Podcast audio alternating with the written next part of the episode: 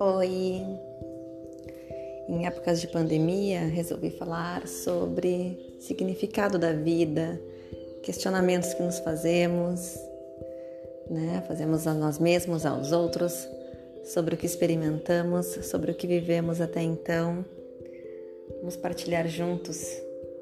Venha trazer para mim também o que você pensa sobre isso, sobre o significado das coisas sobre as fases da vida e nosso desenvolvimento espiritual e emocional, não só físico, que esse é bem significativo e claro, mas principalmente o que se passa dentro, o que a gente não mostra, o que nós escondemos.